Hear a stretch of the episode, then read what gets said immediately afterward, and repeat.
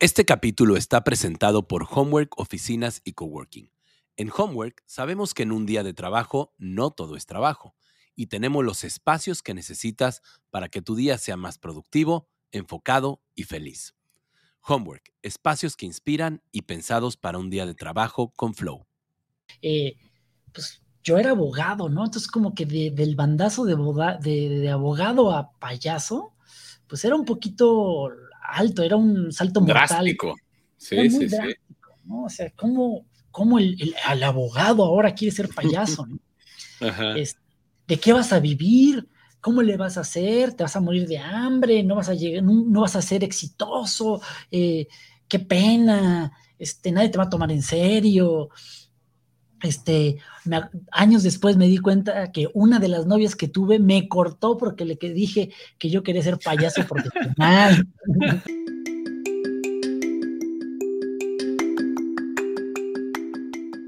Hola Flowers, bienvenidos al podcast Buscando el Flow, un podcast que nace de la curiosidad por conocer los componentes de este fascinante estado de conciencia que lleva a las personas que lo viven a una vida plena, productiva y feliz. Hola a todos, ¿cómo están? Bienvenidos a una edición más de Buscando el Flow. Este es nuestro cuarto capítulo y estoy hoy muy contento de, bueno, siempre estoy muy contento, pero hoy estoy más contento todavía porque nuestro invitado del día de hoy, mi invitado del día de hoy, es una persona increíble, es una persona, un personaje, actor, eh, influencer, en fin, este, ya dejaré que se presente él mismo porque lo hace mucho mejor que yo. Y pues hoy me da mucho gusto tener aquí a mi queridísimo Fernando Córdoba. Mi querido Fer, bienvenido a Buscando el Flow. Me encanta tenerte aquí. ¿Cómo estás? Bien, mi estimadísimo Don Manuel. Oye, favor que me haces, ¿eh? ¿eh? ¿Cómo estás, mi querido Fer?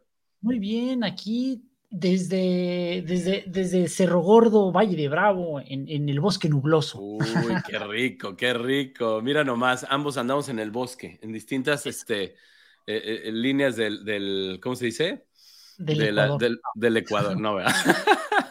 Geográficas. Exacto, exacto, exacto. Del hemisferio, exacto. ¿eh?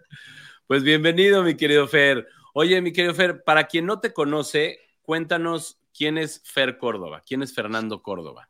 Pues, ¿De dónde va y a dónde viene? Hijo. Al revés, ¿de dónde viene y a dónde va? ¿De dónde viene y a dónde voy? ¿De dónde vengo? Pues vengo de, pues vengo de mi casa desde joven.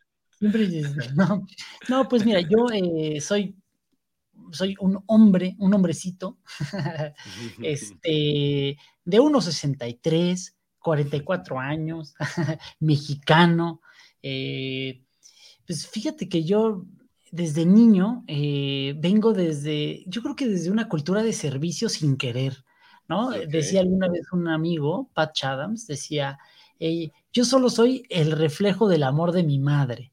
Y, ah, qué bueno. Yo creo que se, lo robo, ¿no? O sea, cuando dicen, ¿tú quién eres? Pues soy, soy, soy mi madre, soy mi padre, soy mis hermanos, soy mis maestros, soy mis amigos, soy este ser que se ha ido construyendo y que ha ido aprendiendo de todo, de fracasos, de éxitos, sin querer, de mucha suerte, genética, ¿no? Soy este bichito que pues anda obsesionado con, con transformar el mundo, con cambiar al mundo. Y en mis inicios, pues creí que el servicio, la forma de cambiar el mundo iba a ser siendo abogado. Entonces, pues yo arranqué como abogado pues, y, estando en el mundo del derecho, pues pensando que iba a transformar el mundo, tomé una clase de actuación, específicamente de payaso, y haz de cuenta que me transformó el mundo, me quitaron una venda de los ojos y empecé a darme cuenta de lo patético, soberbio, prepotente, soquete, absurdo, superficial, materialista que era, ¿no? Oye, déjame que te interrumpa un segundito. Me encantó en una de tus entrevistas que, que, tuve la oportunidad de escuchar, que decías que tenías súper, súper, súper, súper, pero todo era superficial, ¿no? Eso, eso, ¿Cómo estuvo? Era, era, Pues eso, que me di cuenta que ya llegué un momento cuando, cuando estaba estudiando Derecho, llegué un momento, me fui a vivir a Estados Unidos y me di cuenta que ya, ¿sabes? Tenía súper carro, súper depa, súper ropa, súper comida, súper sueldo, pero superficial. ¿no? Exacto. entonces, pues ahí como que dije, ah, hijo, pues esto, esto está raro, como que aparentemente tengo toda la, toda la felicidad que, te, te, venden de checklist, ¿no?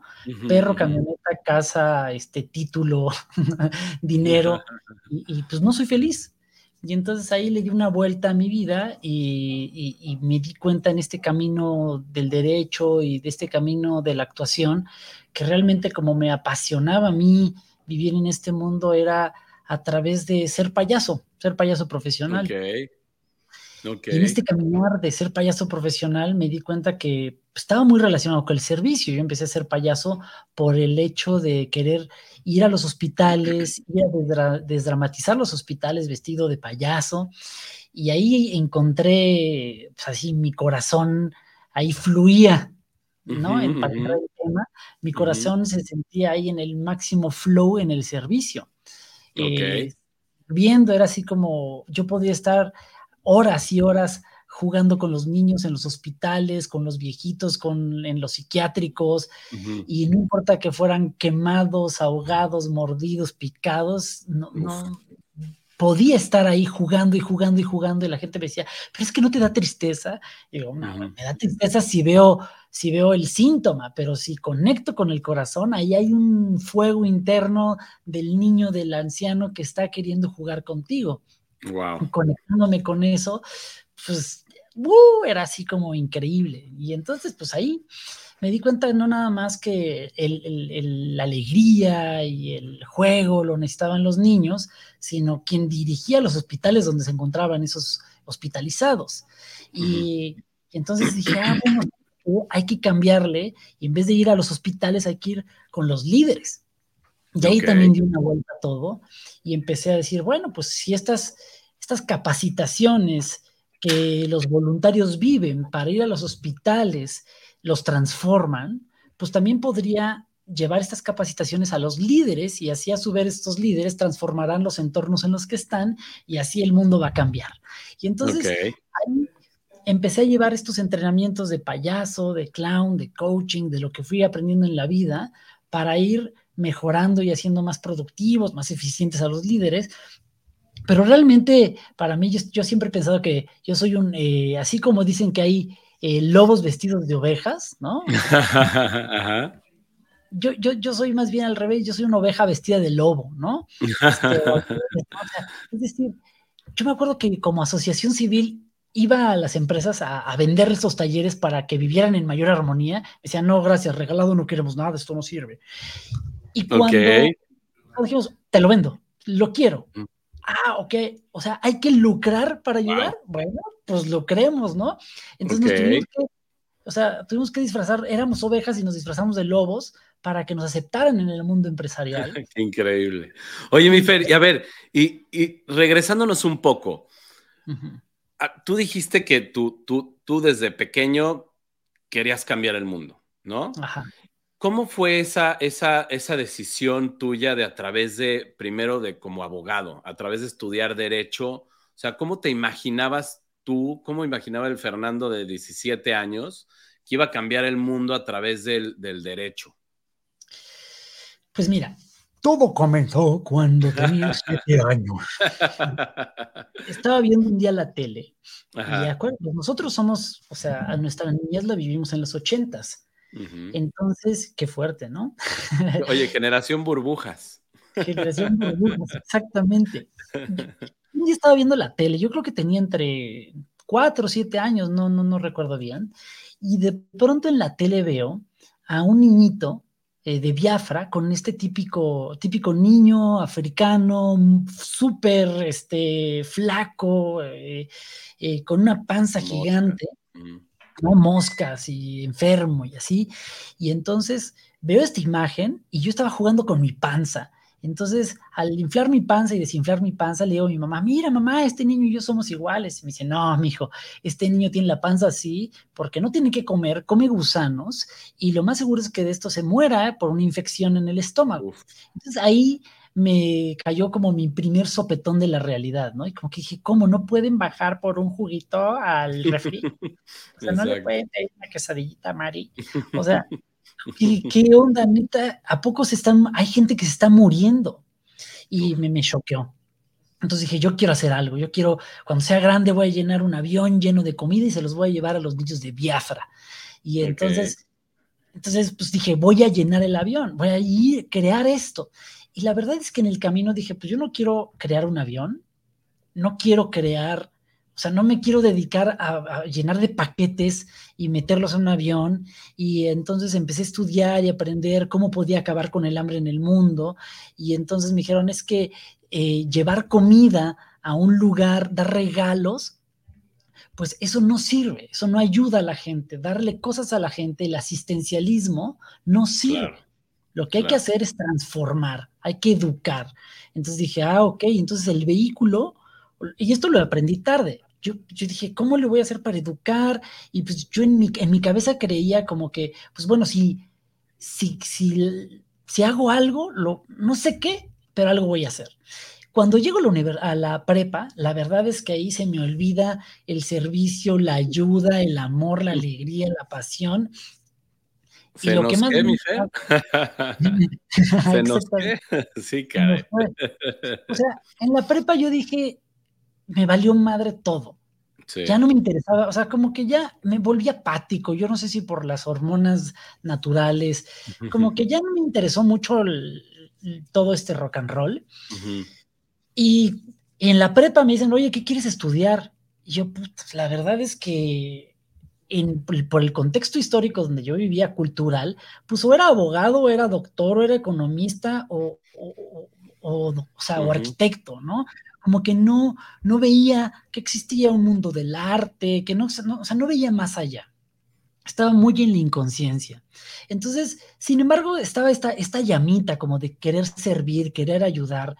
Y pues lo que más me sonó en ese entonces, pues era área 4, ¿no? Era como para ser abogado para ayudar, ¿no? Como que decía, bueno, el abogado defiende, eh, el, ingeniero, el economista, pues son matemáticas y me da flojera la matemática, entonces de una forma muy inconsciente me metí a estudiar derecho, me, metí a área 4 y después me fui a estudiar derecho. Entonces dije, bueno, pues la verdad es que, y te voy a decir algo, lo cuento mucho, eh, yo estaba en la fila de la universidad y fui a la universidad que, imagínate la inconsciencia, fue me metí a la universidad que me quedaba más cerca de mi casa para tener que ir caminando porque me daba flojera usar coche.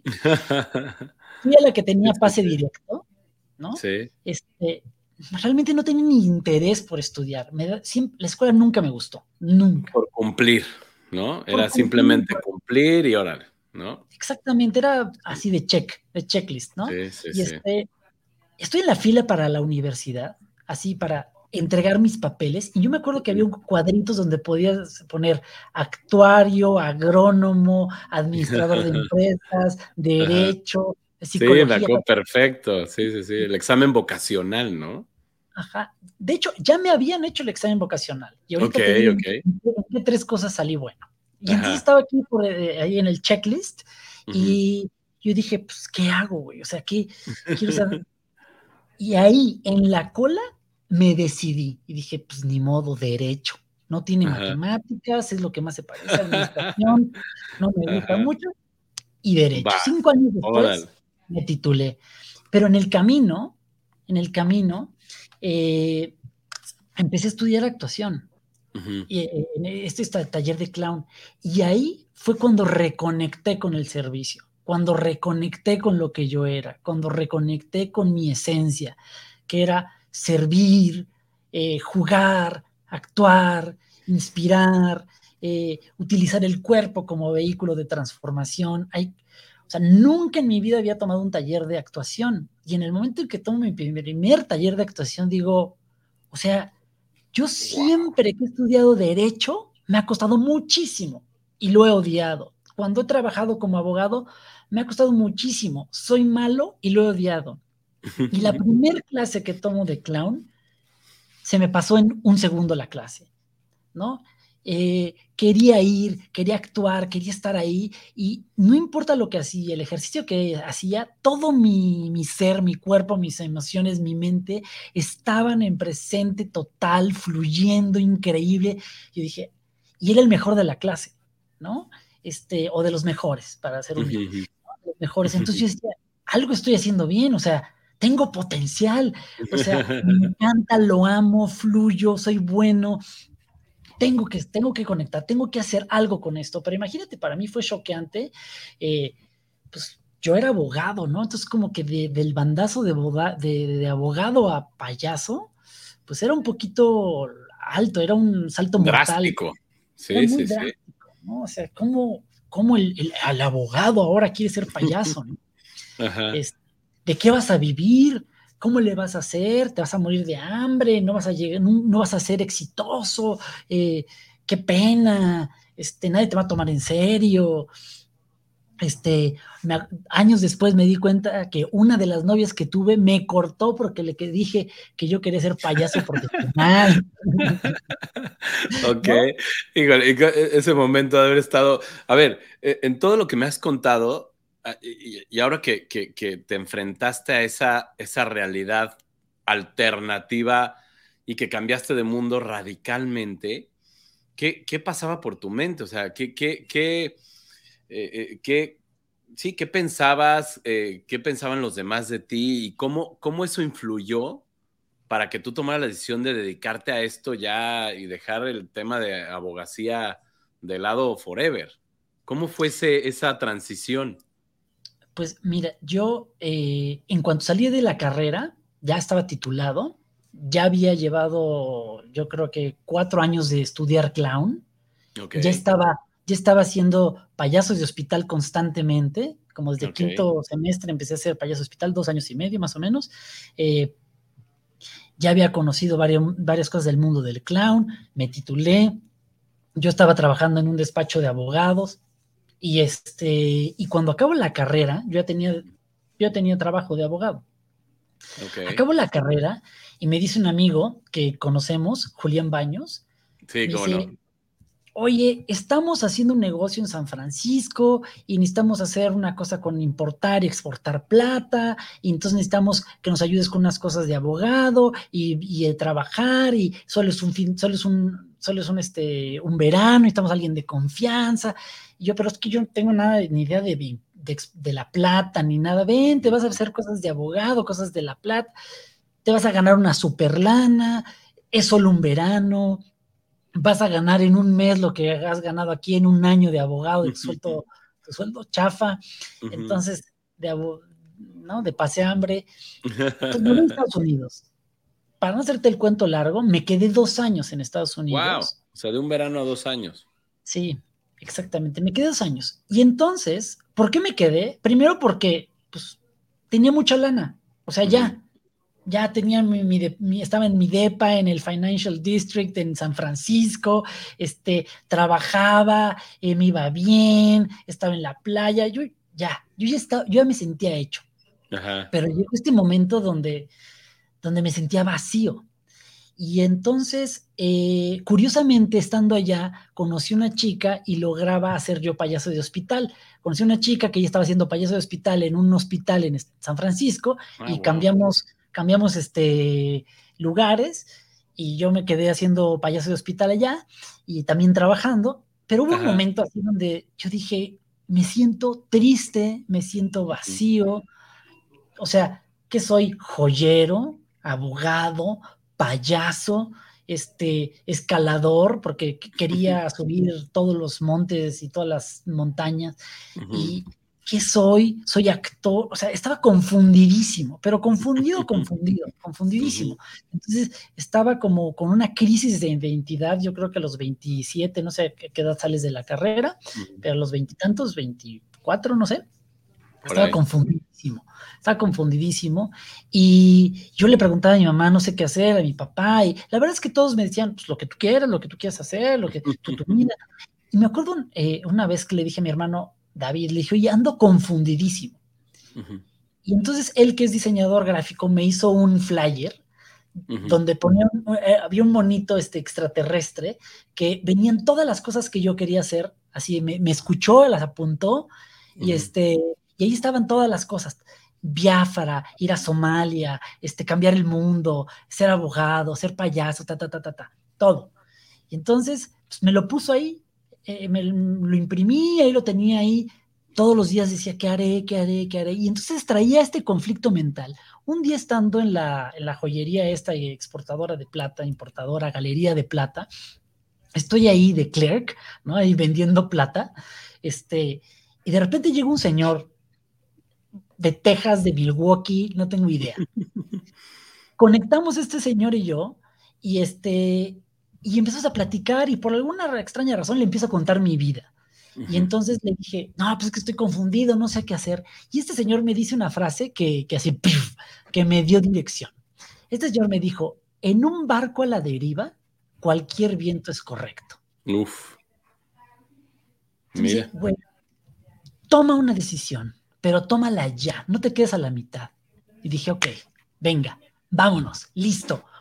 Voy a la decisión que sea, aunque esté mal tomada, pero la voy a tomar con todo. Entonces dije, me, voy a Mozambique a ayudar a los niños con SIDA y entonces eh, conseguí una, una beca en, este, en, en, Delaware y entonces iba a tener seis meses en Boston y después seis meses a Mozambique y iba a ayudar y después de ahí me iba a ir a Holanda a, y, a, Ginebra, a los modelos de la ONU, no sé qué carambas, era todo un tema de un año y medio.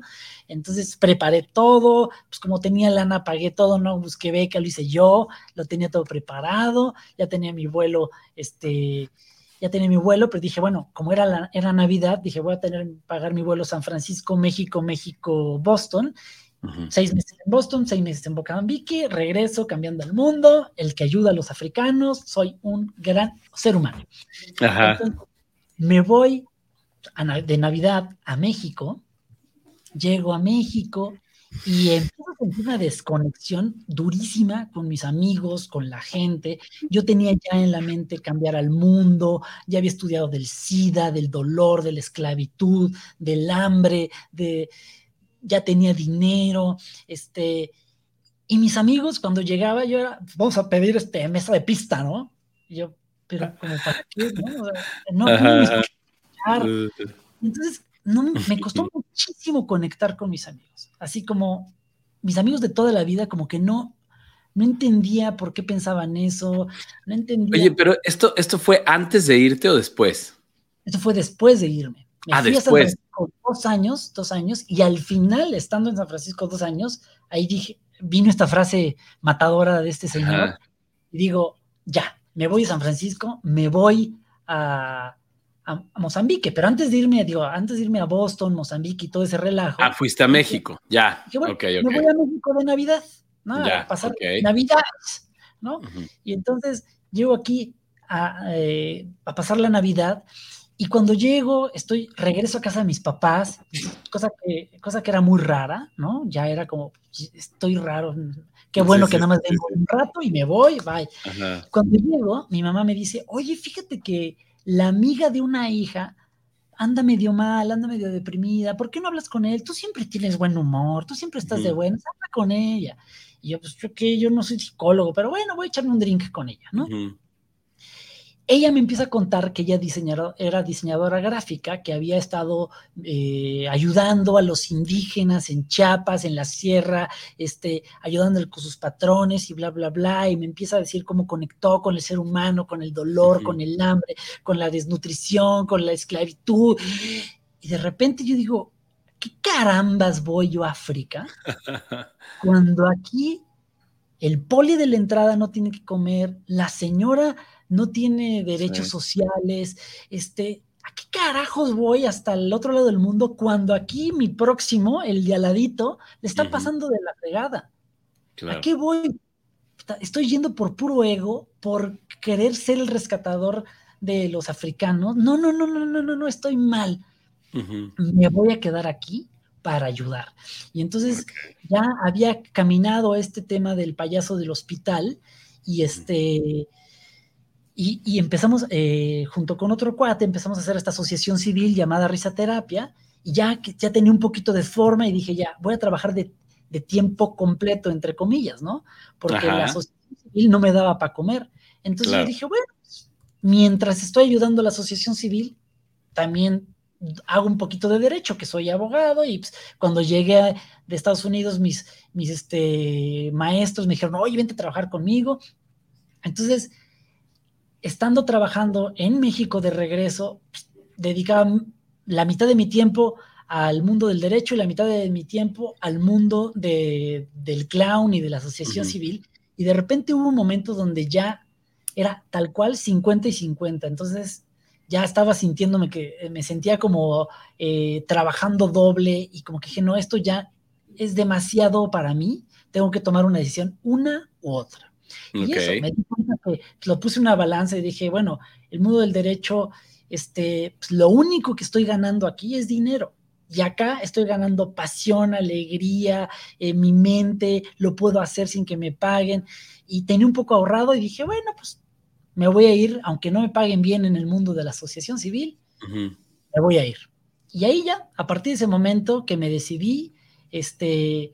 Te quitaste la corbata. Me quité la corbata, me la hice chiquita, ¿no? exacto, exacto. Y empecé a hacer un... Empecé a hacer lo que soy ahora, ¿no? Y empecé a darme cuenta de eso, de que pues, había un momento donde tenía que decidir qué quería. Y te voy a decir, hoy, 20 años después, pues claro, que sigo revisando ahí los contratos cuando llegan, pero ya cuando es algo muy profundo, ya le llamo un abogado bueno de verdad.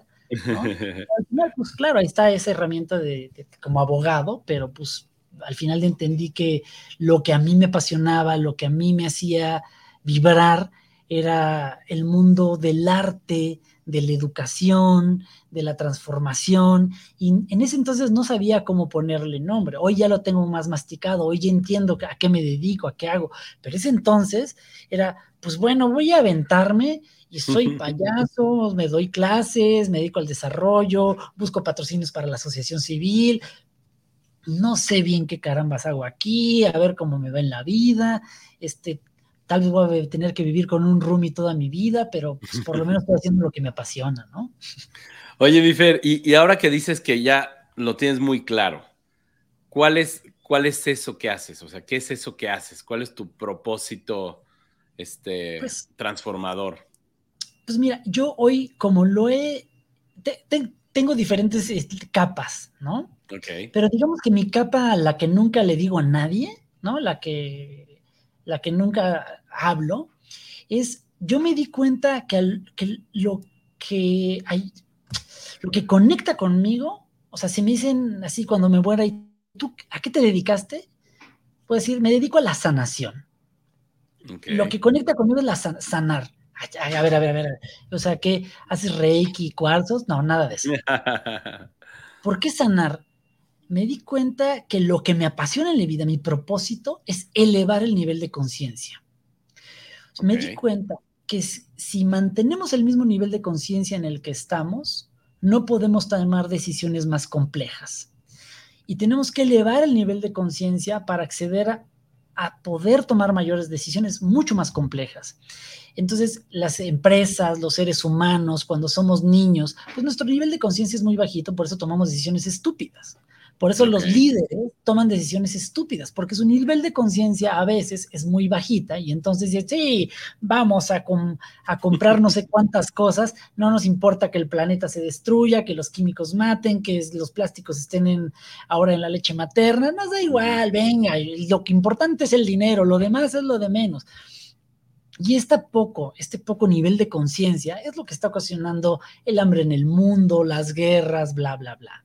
Entonces yo dije, bueno, mi propósito es elevar el nivel de conciencia, pero desde mi enfoque, desde lo que me toca, desde lo que yo sé hacer, de los, desde lo que me gusta hacer.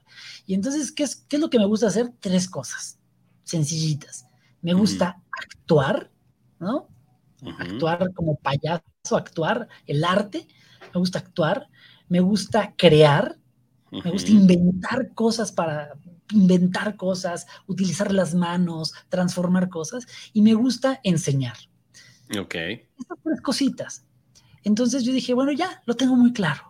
Pero no crees que fue así un, un ah, lo tengo clarísimo. fue un mucho trabajo, no, no, no fue un momento eureka. Me hubiera encantado que hubiera sido un momento eureka, así, ay, y cayó del cielo. Y entonces abrí la puerta y en el refri salió un jitomate que decía, no, no fue así, no fue así. Fue trabajar, tener un coach personal, de que me, hiciera preguntas, que conectara con mi ser, de meditar, de hacer mal las cosas, de probar, de hacerlo mal, de seguir estudiando. Y, y, hoy, que lo tengo muy claro, que es elevar el nivel de conciencia, actuar, educar y crear, mañana puede cambiar.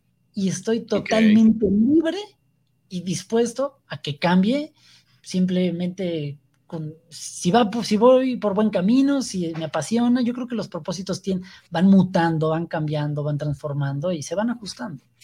Pero, pero fíjate, curiosamente, tu propósito general, digamos, el desde pequeño de, cambiar el mundo, ese sigue ahí. ¿Estás de acuerdo conmigo? La manera de llegar a él, esa sigue ahí. Y, sabes qué me acuerdo, ahora, que dices de la, la, frase que te dijo este, este tejano este, que llegó a la tienda o al negocio, eh, yo tengo una frase que me encanta, ¿no? Que dice, eh, bueno, no es frase como tal, es una idea, más bien un concepto, que te dice, cuando tú vas en un barco, cuando tú vas en un barco y quieres ir de un lugar a otro, quieres ir de Veracruz a Portugal, ¿no? Si tú en las coordenadas pones Portugal, pues vas a seguir las coordenadas y vas a ir a Portugal. Pero ¿qué pasa si desde el principio de la, del camino te desvías, aunque sea medio grado, medio grado hacia arriba o hacia abajo. Jamás vas a llegar a Portugal, ¿no? Si no tienes un destino marcado, jamás vas a llegar ahí. Entonces, si tienes tú tu propósito marcado, por más que te desvíes un poquito hacia arriba, dices, ay, ay, ay, voy chueco, me voy para abajo, ¿no? Si vas para abajo, pues, ay, me voy para arriba, ¿no? Entonces, la importancia de tener siempre claridad en el propósito. Y, a ver, y te quería preguntar, a ver, tú que tienes este, este eh, eh, propósito, digamos, pues prácticamente desde pequeño eh, y que lo has logrado, logras, lo has logrado llevar a cabo, lo estás logrando llevar a cabo a través de todo lo que haces, que me parece increíble. Pero, ¿cómo, cómo logras? Es que tengo muchas preguntas aquí, pero perdóname si regreso de repente un poquito a una u otra, pero ¿Cómo juega en este sentido un poquito la, eh, la, humildad? Dos cosas, la humildad y el miedo. Te voy a decir por qué. Uno, porque cuando tú le dijiste a tu familia, a tus amigos, voy a ser payaso, se requiere de valentía, se requiere de, humildad. O sea, ¿cómo, cómo juegan en, Fer Córdoba dos, esos dos conceptos? Pues mira, la verdad es que yo tuve la gran fortuna de tener una mamá perfecta, increíble. O sea, tuve una gran mujer, he tenido una gran mujer, o sea, una mujer amorosa, consciente, abrumadoramente increíble. Entonces ella siempre me dijo, haz lo que te haga feliz. Cualquier decisión que tomes te vamos a seguir, no importa, da igual. En realidad, en casa no había problema, era más mi entorno social. Mi entorno social era el difícil, porque me daba pena decir que era payaso, ¿no? Me daba pena porque el payaso, eh, cuando decimos no seas payasito, este, nunca decimos ahí, no seas abogadito, no, no seas arquitectito. Cierto. entonces, y en mi entorno, en mi mundo social, pues no había actores, todos eran empresarios, abogados, administradores, arquitectos, comunicólogos, este, pero no había actores, no, no, no, eh, estaba raro. Ni siquiera, ni siquiera Cuno, ¿no? Que ahora ya. Exactamente. pero en ese entonces era abogado, vete a saber qué.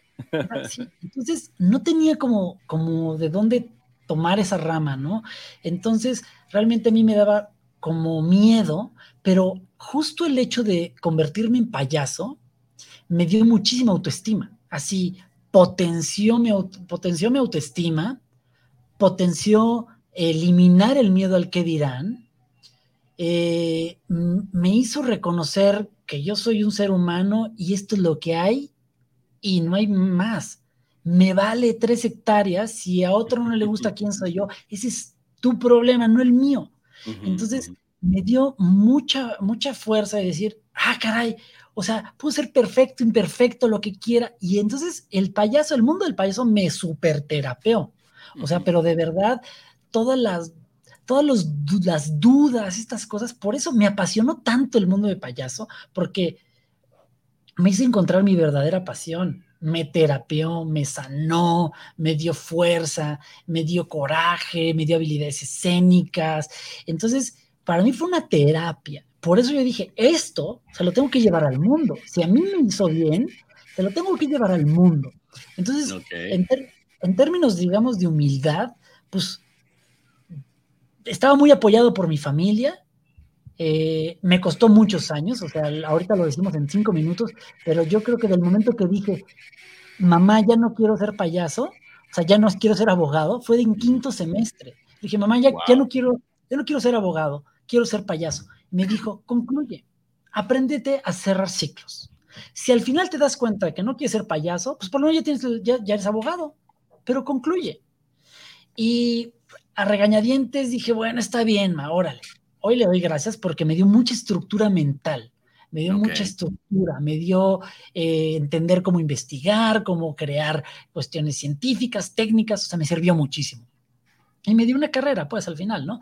Este, y, y entonces fue, desde quinto semestre hasta años después, pasaron muchos años para que yo pudiera asimilar, absorber, entender, confiar, estar más seguro mentalmente. O sea, tuvieron que pasar muchas cosas. Dar un taller que dije, ah, mira, ya hay una lanita, sí se podría vivir. O sea, fueron cositas, cositas, me invitaron a dar una conferencia, ¿no? ¡Wow! Mi primera conferencia fue, creo que fue en Sonora, en Coahuila, un, lugar de personas, me dieron un trofeo, mm, salí en el periódico y dije, ¿de ser payaso? ¡Oh! No, y era mi primera conferencia que se llamaba Alegría Profesional. ¡Ah, wow! ¿Y para una empresa? Para el gobierno de Coahuila o de Sonora, no me acuerdo. Ok, ok. Y cuando di mi primer conferencia y se vendió en, no me acuerdo, 10 mil pesos, 5 mil pesos, no me acuerdo, yo dije, sí, sí puedo. O sea, al final tenía esto que la gente me decía, no, acuérdate que en la vida como, como Tarzán, ¿no? No sueltes una liana hasta agarrar la otra. Entonces, yo fui muy precavido. Y entonces, cuando empecé a ver que ponía el pie y, así como en thin ice, ¿no? Así en, pones el pie y, ah, sí se puede, ok, y doy otro pasito, ¿no? En, hielo delgadito, ¿no? Sí puede y doy otro. Y, y, ahí, entonces poco a poco el mundo me fue diciendo, oye, sí se puede, sí se puede. Todo tenía mucho miedo, me daba terror, pues la verdad, ser un fracasado, este, no, no lograr lo que quería. Y todavía no, no logro al 100% todos los sueños que tengo, ¿no? Este, pero pues pues sí, el miedo fue a un amigo, decirme, ten cuidado, aguas, aguas, espérate, no des mal paso, ¿no? De, mostrarme, por aquí no, a ver, antes de cruzar, ilumina el camino. Ah, ok, sí se puede. Al final fue, fue un gran aliado, un gran, gran aliado. Ok. Oye, y en el tema de la humildad. Pues el tema de la humildad es, pues te decía, ¿no? Eh, el tema de reconocer quién soy y quién no soy, a mí me lo enseñó el payaso, ¿no? El payaso, cuando haces clown, pues tienes que ser totalmente humilde, tienes que eh, mostrarte al mundo. El payaso parte de la vulnerabilidad, de mostrar cómo eres. En el mundo no nos mostramos, no, no, no nos, no nos este, atrevemos a mostrarnos tal cual y como somos porque nos lastima la gente. Eh, no decimos me equivoqué, no decimos estoy mal, no decimos perdón, no decimos discúlpame, no decimos yo soy buenísimo para esto, para esto no. no somos, nos cuesta la humildad. Y para ser payaso tienes que conectar con esa parte. Y entonces el payaso me enseñó a poder levantar la mano y a pedir ayuda. Decir, necesito un coach que me ayude porque no sepa dónde voy necesito un hermano que me asesore, eh, necesito pedirle permiso a mi papá, necesito pedirle dinero a mi primo, necesito pedir, pedir, esto todo lo necesito pedir, esto lo puedo hacer yo, y entonces el payaso para mí fue una gran herramienta de, conectar con la humildad. Y sí, definitivamente, si el payaso no me hubiera enseñado la humildad, yo creo que difícilmente hubiera logrado las cosas que hoy, de las cuales estoy orgulloso. Oye, y, hay algo que me encanta, ahorita que dices, que dices el, tema de, aceptar y de, de saber pedir ayuda, ¿no? Hay, hay algo que me gusta que leí en uno de los libros de, este, de este Steven Kotler, que es uno de los padrinos, digamos, de todo este tema del flow, y dice que muchos actores en el tema de improvisación, su, su estrategia es decir que sí a todo, ¿no? Entonces decía, decía este cuate, si de repente yo llego y digo, ¿qué haces elefante rosa en la cocina? Este, tú le cortas toda la inspiración si le dices, ay, ¿cuál elefante, güey? Yo no veo nada, ¿no? En cambio, si aceptas esa idea tan loca y le dices, ay, pues está aquí porque no cabía por la... Ya no me acuerdo cómo era el ejemplo, ¿no? Pero ¿cómo, ¿cómo es este entrenamiento para saber decir que sí a todo? Y, y cómo, cómo, cómo lo aplicas en la vida real, ¿no? ¿Cómo lo aplicas en esta, este, pues sí, en la vida de, de, a diario? Eh, este de, decir que sí es, un, es una máxima del payaso y de la improvisación teatral. Y evidentemente se entrena. O sea, no estamos acostumbrados a decir que sí. De hecho, al revés, estamos acostumbrados a decir que no. Lo primero que nos sale por la vez, ¿me prestas dinero? No. Oye, el, el, limpio parabrisas, no. Este, vamos por unas garranchas, mm, no sé. No, este, primero decimos que no. Entonces, pues, el entrenamiento es muy fácil. Es a ponerte a practicar el decir que sí y proponer algo más. O sea, no nada más es, oye, eh, ¿besas al elefante? Sí. Este, ¿comes caca? Sí. Este, ¿bailas jarabe tapatío? Sí. Ahí no sirve de nada. El chiste es decir sí y, es decir, sumar la propuesta del otro. Entonces tú me dices, oye, ¿hacemos un podcast? Sí. Y te regalo todo mi tiempo. Eh, ¿Bailamos? Sí, y llevo a mis primas. Este, ¿Comemos este, en el desierto? Sí, y antes pescamos. Y entonces aceptar y proponer y sumar. Entonces, esto del sí, para mí, ha sido una herramienta increíble para eh, llevársela a las organizaciones, para enseñarles de flexibilidad, aceptación al cambio, agilidad. Eh, ahora, la próxima, no, en tres días doy una conferencia eh, a, una empresa y la conferencia se llama, se llama Play to Win de ah, Clown Way. Ok, ok. Y es simplemente o, parte, es decir que sí, es aceptar. Si tú quieres jugar, si tú quieres, quieres ganar, tienes que jugar, tienes que entrarle al juego. ¿No? Si alguien te dice, jugamos fútbol y dices que no, pues se acabó el juego. Pero si te dicen, ¿quieres jugar con las tachuelas? Sí, pruebas, aprendes, entras en conflicto, no sabes qué es, te fracasas, lo haces mal y, aprendes algo nuevo. Entonces, es una herramienta de vida. O sea, tus hijos, mis hijos, mi hijo que tiene ocho años, es que no me quieren, este, mis amiguitos no quieren jugar conmigo, porque es que quieren jugar fútbol y yo no quiero jugar fútbol. Ahí está el problema. Di que sí, acepta. Y ahora vamos a comer alacranes. Sí, y los horneamos, ¿no? Y, a ver qué pasa. Y decir que sí y proponer, aceptar y proponer, aceptar y proponer, puedes crear, puedes construir, pero si bloqueas o niegas, destruyes. Entonces, eh, el aceptar, pues, el tener esta mentalidad, puedes trabajar en equipo, puedes comunicarte mejor, puedes ser un gran líder, puedes hacer cosas increíbles. Entonces, es una gran Ok, mi Fer. Oye, y te tenía otra pregunta. En, una de tus, de tus entrevistas, en un podcast que escuché que, me encantó, eh, decías que, que esta cualidad, que aparte me encanta porque coincido mucho contigo, esta cualidad de verle lo bueno a todo, ¿no? Esta cualidad de, a pesar de la lluvia y a pesar de lo mal que esté, este, eh, esta capacidad de ver lo positivo a todo, eh, a ver, ahí más bien son dos preguntas.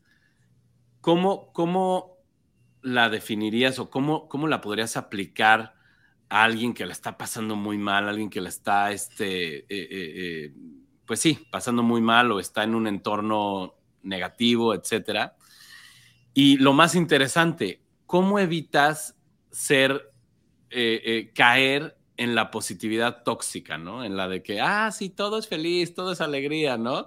Y mientras el otro está así nadando en el lodo, ¿no? Entonces, ¿cómo, cómo combinas esas ideas? Y, y, y, a ver, y te lo pregunto con mera curiosidad, porque yo me he enfrentado mucho a eso, ¿no? Es de que, eh, o sea, yo, yo soy el típico que si alguien me pide un consejo, ya no lo hago, porque ya, ya soy más consciente de que, de que puedo caer en eso pero yo soy el típico de, ay, no pasa nada, hombre, no, hombre, tú tranquilo, este, ya va a pasar, o, o, sé feliz, hombre, o ve las cosas por el lado positivo.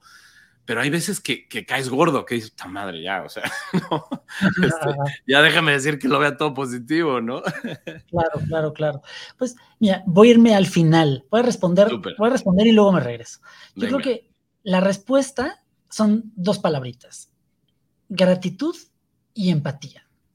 Es decir, si tú andas bajón en un día, andas mal en un día, andas triste, en realidad lo que te está pasando es que estás diciendo, no tengo lana, no, no tengo lana, no tengo lana, ¿cómo voy a pagar esto? ¿Cómo le voy a hacer? No tengo lana. Oh, soy feo, no, no, me quiere. Y lo que estás haciendo es que estás poniendo toda tu atención en lo que está mal. ¿No? Estás poniendo tu atención, le estás, estás alimentando lo que está mal. Ok, pues sí, está bien, no, no pasa nada. Pero ahora, ¿qué pasa si mueves tu mirada y lo pones en agradecer lo que tienes? Entonces, nada más haces ese ejercicio de, mira, tengo dedos, estoy vivo, puedo respirar, tengo una compu, tengo un micrófono bonito, tengo un amigo que me escucha, tengo mi cafecito, mi cafecito, tengo mi taza, no, está mi familia, tengo un perro, está el aire, hay flores, ve las abejas. Entonces empiezas a recuperar tu capacidad de asombro. Cuando vives en gratitud, en mi experiencia, empiezas a recuperar el asombro por la vida y entonces todo se vuelve bellísimo todo empiezas a decir, wow, mira este micrófono, mira este brillito, mira este amigo, mira mi anillo, uy, sigue vivo mi anillo.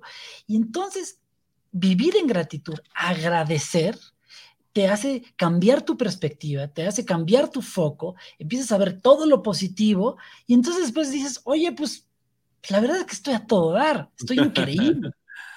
O sea, porque realmente hay más cosas buenas que malas, si no, no estaríamos vivos. Correcto. Entonces, Ahora, todo está bien, todo lo ves increíble. Ajá, bájale dos watts, ¿no? hay un otro ser humano frente de ti. No puedes decir, si alguien te dice, me siento mal, ay, pero ve el lado positivo a las cosas. No, es que el sol, ve cómo brilla. No sirve de nada, es basura todo lo que le digas a la persona. Lo primero que tienes que hacer si quieres ayudarle a alguien y evitar el tema de la psicología, de la el positivismo, la positividad tóxica, este, el optimismo tóxico, pues es ser empático, ser empático, es decir, entender al otro, comprender al otro, escuchar al otro. Mi mamá me dice, ay, fíjate que ando malita. Ay, ma, ya, ya, pero fíjate lo que tienes. Tienes un carro, tienes casa, tienes abejas, tienes vida. Eso quiere decir que es un desgraciado que no sabe escuchar. ¿no? Primero decir, ok, esto es lo que está teniendo esta persona. Pues escúchalo. Pues, ¿Cómo le puede servir a la otra persona? Pues escúchalo. Deja que se desahogue. Que hable, que hable, que hable, que hable. ¿Qué necesita el otro? Pues tal vez el otro no necesita ser escuchado. Tal vez el otro no necesita un abrazo. Tal vez el otro necesita que lo invites a comer. Tal vez no necesita nada, nada más estar ahí al lado de ti. Entonces tienes que ser muy empático, es decir, entender el contexto histórico de la otra persona, cómo ve el mundo esa persona, por qué se acercó a mí. Entonces, estás ahí, nada más. Y ya si esta persona de casualidad empieza a decir, oye, ¿y tú qué harías? Bueno, ahí está cambiando el mundo. La otra persona te está diciendo, dame, o sea, dime tú qué ves. Y lo que tenemos que entender es que al final pues tú ves el mundo desde una perspectiva, yo veo el mundo desde una perspectiva y esas perspectivas, esas explicaciones de la realidad no son la verdad, ni la de ella, ni la de él, ni la mía. Son perspectivas de la realidad, ¿no? Entonces, no le podemos decir, es que tú estás viendo mal, tú estás mal, deberías de ver esto. No, no, no, no, no. Lo único que puedo decir es, te invito a ver lo que yo veo. yo veo, mi jefecita santa, pues que está esto y está esto y está esto. Entonces le regalamos nuestra mirada a los otros para decirles, pues yo te veo guapa, yo te veo fuerte, yo te veo con coraje. Esto es lo que yo alcanzo a ver. Tú estás viendo una cosa distinta y no es que esté mal, ni yo es que yo esté bien, pero esta es mi perspectiva, te la comparto, te comparto mi mirada, aquí está, veo todas estas posibilidades. Y entonces, cuando las personas ven posibilidades, ¡eh! se les abre el mundo. Porque normalmente cuando estamos deprimidos, cuando estamos tristes, pues nada más vemos pocas posibilidades. Y el sí y, y todo esto te abre de posibilidades, te abre miles de posibilidades. Entonces, ante miles de posibilidades, pues te animas, te apasionas, te llenas de pasión, dices, wow, está el mundo, puedo hacer, puedo hacer, puedo hacer, puedo hacer. Pero si te enfocas en lo negativo, pues es porque no estás viendo con gratitud, porque pues, te estás tratando de ahí, de suicidar, como decían los abuelos, ¿no? Con tu galleta María. y ahora, bueno, hay que entender también que el, tema de la depresión no es un tema sensible, es un tema, es una enfermedad, es, es un tema, es una condición, es, es un tema químicos que se tiene que tratar. Entonces, cuando llevas mucho tiempo triste, pues ya ni una porrista, ni salir con los cuates te sirve. Tienes que tratarte, tienes que cuidarte. Hay algo profundo que está ahí, ¿no? Oye, me, recordaste al, poema de Garrick. ¿Te acuerdas del poema de Garrick? Ah, es, una joya ese poema y te dice tanto, ¿no? Este, aunque ya tiene años, es una lección de que, pues, y, y más en tu industria, ¿no? O sea, tú puedes estar feliz en el escenario, etcétera, pero por dentro estás destruido, ¿no? Oye, pues qué padre, mi Fer, nos acabas de dar como una lección de, de, de, terapia que a mí en lo personal me, me ayuda muchísimo porque es, es, muy cierto, ¿no? Muchas veces la, la gente que, que, yo, yo, me considero un optimista eh, muy necio, ¿no? Un optimista, eh, digo, eso lo doy a mi papá, ¿no? Pero, pero a veces caemos, a veces caemos en, el, en, el, en la cosa de decir, oye, pues no, a ver, tienes que reconocer que no todo está bien, tienes que reconocer que, que, que sí puedes estar mal y eso no significa que ahí termine, ¿no? Eso no significa que, que te tengas que quedar ahí, ¿no? Entonces, este, pero padrísimo, mi Fer, te agradezco mucho el, este, el, el, el mini curso. Oye, tengo aquí anotadas 3.800 cosas que te quiero preguntar, pero nos quedan alrededor de 10 minutitos. Pero a ver, antes que eso, te quiero decir algo. En, el, en el tema del flow, como tú sabes, es importantísimo, eh, y en los hábitos, es importantísimo el feedback. Este, Ahora que decías tú, por ejemplo, de cuando estás platicando con alguien, escucharlo este, y ver qué te dice y en base a eso reaccionar, te quiero poner un, un pequeño video y quiero que me digas qué, qué ah, pasaba por tu mente y te quiero poner, también preguntar para ti, cómo defines el éxito. Pero antes, déjame ponerte este pequeño video. Si logro aquí este, conectar el, la pantalla. Ahí está. Ya vas. Ventana, there you go. Aquí va. A ver si se, si se logra oír. Córdoba, guerra a Clown Play.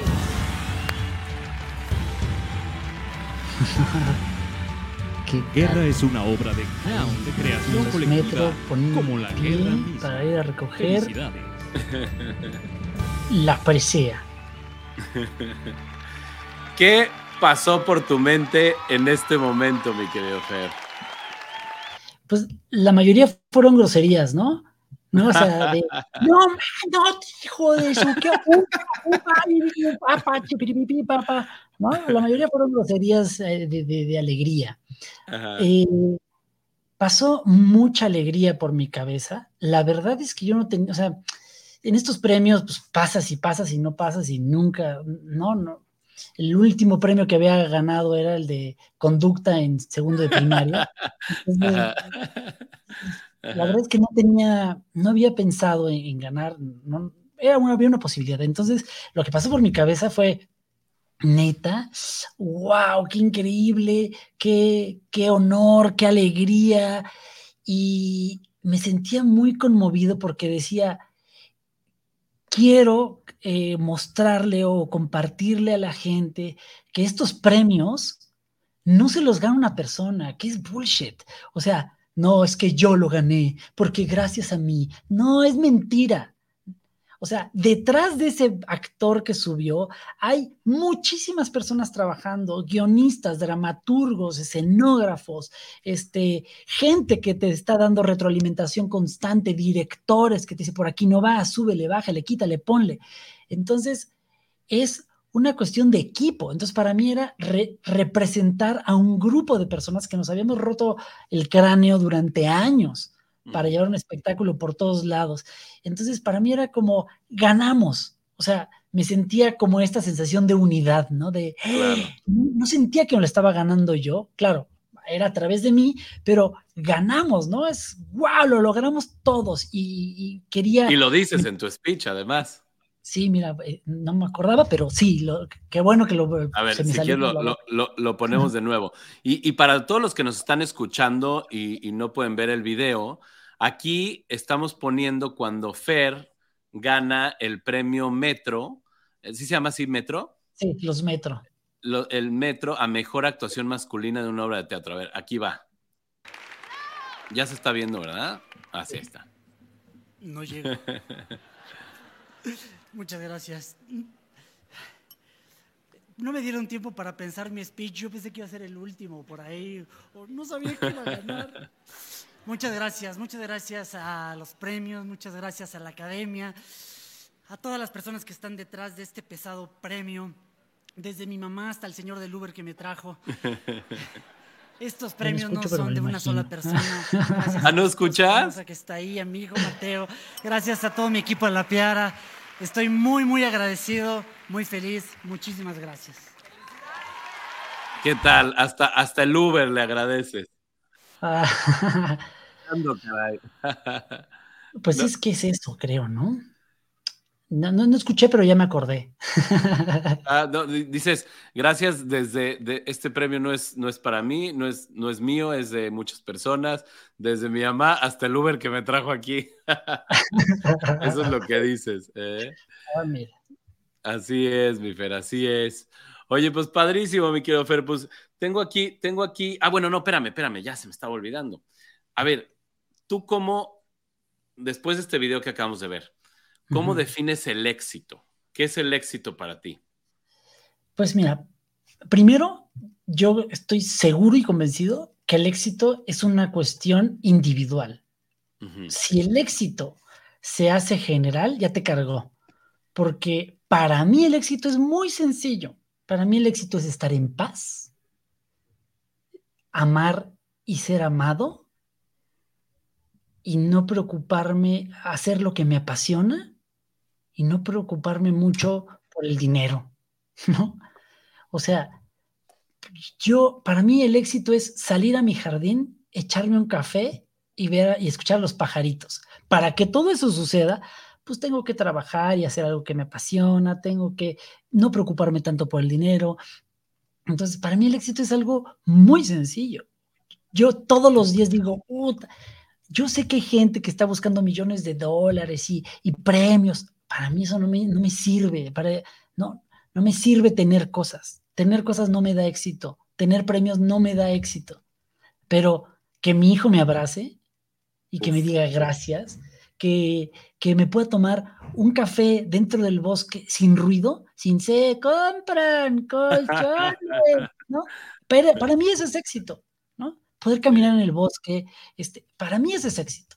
Entonces creo que cada persona tiene que decir, para mí qué carambas es el éxito, porque en una de esas ya lo alcanzaron, nada más que no, como no sabían, ahí siguen persiguiendo quién sabe qué carambas, ¿no?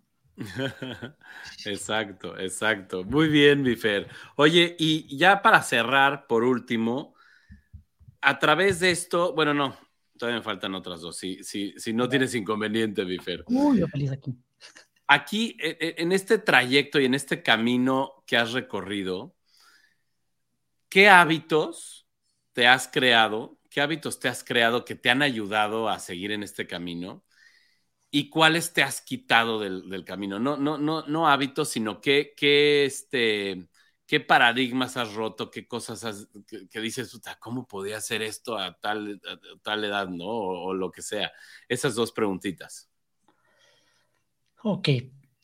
Las cosas que me han ayudado a mí a mantenerme pues en paz, fluyendo, es una, eh, jugar, jugar. Y importante, no, no competir, ¿no? O sea, cuando yo salgo al jardín y saco una pelota de fútbol, conmigo no contamos los goles. Porque en ese mundo, en ese momento ya nos vamos a la competencia. Tú ganas, yo pierdo. Se genera violencia. Jugar, jugar significa sin sentido. Jugar, jugar, jugar. Jugar, jugar. Mantener mi juguetón. Mantener mi juguetón me hace eh, hacer barras, brincar, saltar, mantener mi cuerpo activo, no decir ah, buenas tardes, este, este, no respirar. Jugar me mantiene como una mentalidad muy ágil. Aceptar, jugar, jugar. Otro, meditar. Meditar. Meditar para mí ha sido así el regalo de la vida ¿no? Meditar. Y no tengo que, y no medito, no te creas que pongo pachuli y cienzos y, la figura folclórica. No, de hecho, soy tan flojo que, y me cuesta tanto meditar, que medito cuando estoy a punto de acostarme. Entonces, cuando fracaso meditando, me duermo. Y cuando no, medito bien. Entonces, estamos, wow. estamos ganando, siempre gano. ¿no? Y entonces, eh, a veces digo, ah, voy a caminar, medito, pero meditar, meditar, este, ¿cómo se llama? Jugar. Eh, otra cosa que me mantiene mucho al, es pues, trabajar y crear.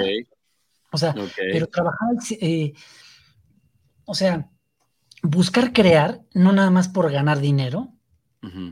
Entonces, normalmente estoy metido en cosas altruistas, de servicio, ayudar, este, de buscar como trascender de alguna forma, eso me ha ayudado como mucho a conectarme, entender gente, conocer, decir que sí, estar abierto a la vida, decir que sí, vuelvo ahí, me ha traído grandes beneficios, grandes beneficios. Y, pues eso, yo creo que... Oye, oye me, da, me da mucha curiosidad, pero ¿sabes cuál era uno de los temas que tenía yo anotado aquí? El juego. Y ya me lo respondiste. Ya lo taché. Porque te iba a preguntar, pero dije, no, ya no me da tiempo. Y mira nomás, te pregunté de los hábitos y salió el juego. Así que qué bueno que, qué bueno que lo sacaste y me encanta, mi Fer, me encanta. Y, fíjate, me, relaciono mucho porque de ahora en adelante voy a ser más juguetón ahora, pero un día mi, mi, mi, mi, familia, en las mañanas que todo es correr y todo es así, este, me acuerdo perfecto que mi hija, por alguna razón, se puso de mal humor, de pésimo humor, y estaba así toda enojada, así en el coche, ¿no? Entonces, normalmente mi esposa los deja y yo me despido desde la puerta, ¿no? se me ocurrió una payasada y dije, ¿por qué se va a ir de mal humor a la escuela? ¿Por qué voy a dejar, yo que tengo el poder de, de cambiarle su día, ¿por qué voy a dejar que se vaya de mal humor? Entonces, literal, me puse a hacer como porrista así en la puerta de la entrada y se botó de risa mi hija que iba de mal humor. Entonces, dije, wow, esa pequeña eh, eh, eh, tontería, ¿no? Claro. Este, le puede cambiar el día a alguien. Entonces, el, poder que tenemos los seres humanos de, cambiar estados de ánimo, creo que es como una, híjole, es como una gota de agua, ¿no? Como una este, gota de agua expansiva, ¿no? Que se puede contagiar, etcétera, ¿no? Es un gran, gran superpoder, ¿no? no y, y, creo que una de las grandes recetas es no tomarte tan en serio en el momento en que te tomas muy en serio las cosas, de es que hay que correr a la escuela, hay que hacer la tarea, hay que entregar, no, ya estoy, es un juego, todo es un juego. O sea, nos inventamos un juego a ser adultos, a usar corbata, a pagar impuestos y bla, bla, bla, bla, bla. Pues ahora hay que hacerlo bien, hay que pasarla bien, ¿no? Y, y creo que lo que estás haciendo, esto que hiciste, es así, perfecto. Pues muy bien, mi Fer. Oye, y ya para cerrar, siempre le pregunto a todos mis invitados eh, los, los, sus libros favoritos, pero a ti te quiero preguntar, más que tus libros favoritos, ¿en qué te inspiras tú? ¿Qué te inspira? ¿Dónde buscas inspiración? Este, ¿En libros? ¿En, en qué? Pues yo, sí, libros, definitivamente libros, y sin embargo también utilizo una herramienta muy burda y básica que es Instagram, ¿no? Ajá. Eh, yo en vez de ver bikinis y este fashion en Instagram, lo que hago es que lo, lo utilizo como herramienta de inspiración. Entonces, sí sigo personas, pero sobre todo sigo hashtags. Y entonces, entonces, de repente lo que hago es que busco cosas que, sin, que ni siquiera me inspiren. Porque creo que la inspiración tiene que venir de muchos lugares y, no puedes, y ya sabemos este tema del algoritmo, que al final te van a poner lo que te están predestinado porque tú eres y te casillan. Entonces, yo de repente soy muy curioso y de repente veo, no sé, ahí detrás de ti veo este un libro y digo, a ver, voy a seguir ese escritor, ah, voy a seguir hashtag sabia, eh, voy a seguir hashtag este papas fritas, hashtag micrófono, hashtag eh, hilo. Entonces, constantemente en Instagram o en las redes sociales sigo cosas random. Entonces, de repente digo, o sea, me encanta la madera. Entonces, eh, busco al de la madera, al entrepreneur, al tal, tal, tal, y de repente dejo de seguir unos y me quedo con unos y que me van inspirando, me, inspira muchísimo el arte, sigo muchos museos de arte, muchísimos museos de arte, todo lo que tenga que ver con arte me inspira mucho porque es como de donde nace mucha de la innovación que después brota, ¿no? Sí, sí, eh, sigo escritores que me gustan mucho, ah, por ejemplo, Joe Dispensa, que es este que, hombre que habla del tema cuántico, eh, me inspira mucho. Eh, Frederick Laloux, que habla sobre eh, los nuevos modelos organizacionales, de cómo está evolucionando la conciencia a nivel organizacional. Este, este Mihaly, ¿no? Que el de la psicología positiva. Em, me gusta mucho, tengo, por ejemplo, es una cosa muy loca, tengo una amiga, dentro de mi empresa que se llama Inhala, tenemos una amiga que es una erudita, así. Es una, mujer así que, ojalá y pueda estar en tu podcast un día. Pero esta mujer es, una estudiosa, es una estudiosa. Entonces, ella lo que hace es que se lee libros y me pasa los resúmenes. Se lee y me dice, este ni te lo leas, no te va a gustar. Yo, pero lo voy a leer. ¿no? Entonces, es una cosa increíble. Pero pues yo me inspiro de, documentales, de libros, de todos. Mis libros más favoritos, voy a, voy a tener que hacer de eh, trampa. Este, venga, venga.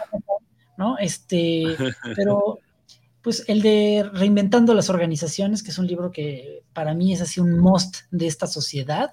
Ok. Este, ¿Te acuerdas del eh, autor? Sí, Frederick Laloux. Ah, es el que decías, ok, ok, súper, súper. Eh, el último de Trend Hunter, que se llama eh, algo de innovación para el futuro, The Future of Innovation, Innovation of the Future, el, que hizo Trend Hunter, que es cómo crear futurismo, cómo crear pensamientos futuristas, innovación y futurismo, ¿no? Ok. Este, de liderazgo, eh, me gusta mucho este libro que se llama Unleashed, de ah, Power Within Yourself, que no me acuerdo del autor, que son dos autores. este, hay otro libro que me gusta mucho que se llama The Innovator's Way, de Bob Dunham, también espectacular.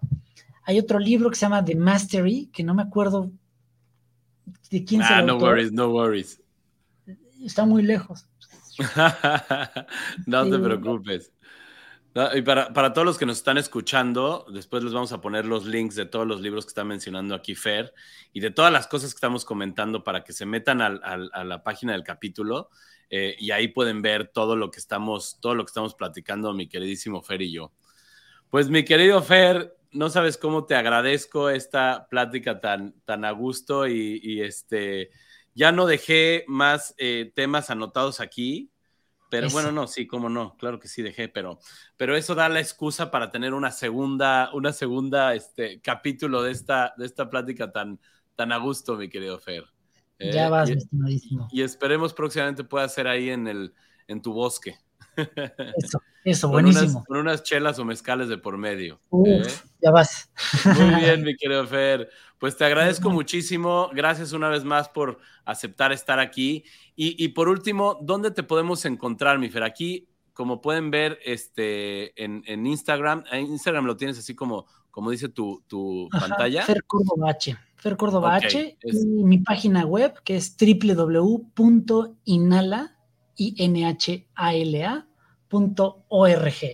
Y, a ver. No, esa no es.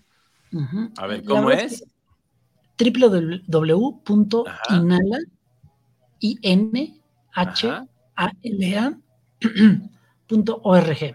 Inhala.org.